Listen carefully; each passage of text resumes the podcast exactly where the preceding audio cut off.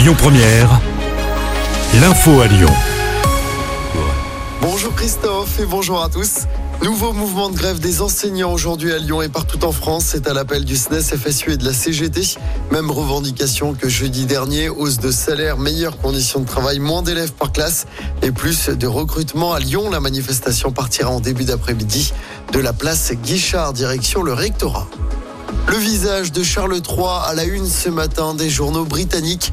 Le roi est atteint d'un cancer. L'annonce a été faite hier soir par Buckingham Palace qui précise qu'il ne s'agit pas d'un cancer de la prostate. Son fils, le prince Harry, qui vit aux États-Unis, annonce qu'il va rendre visite à son père dans les prochains jours.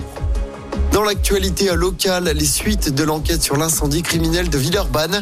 Incendie qui s'est déclaré dans la nuit des samedi à dimanche dans une résidence sociale près du Médipôle. Deux personnes avaient été grièvement blessées. Un homme de 57 ans est toujours entre la vie et la mort. Ce dernier, gravement brûlé, s'était défenestré depuis un logement du deuxième étage.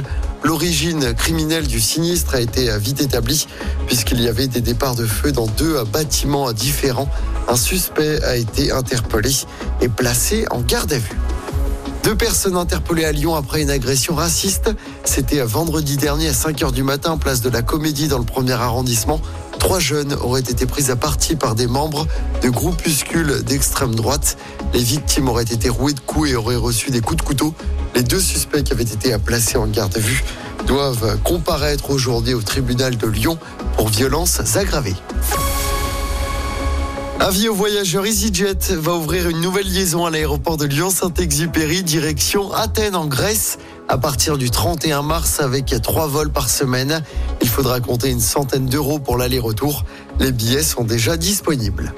Du sport du basket à suivre ce soir avec un choc en Betclic Elite. L'Asvel, deuxième du classement, se déplace sur le parquet de Monaco, leader du championnat. Coup d'envoi à 20h.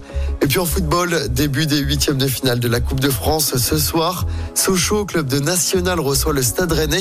C'est à partir de 20h45. Je rappelle hein, que l'OL affronte Lille demain soir au groupe Oma Stadium.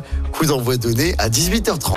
Écoutez votre radio Lyon Première en direct sur l'application Lyon Première, lyonpremière.fr et bien sûr à Lyon sur 90.2 FM et en DAB+.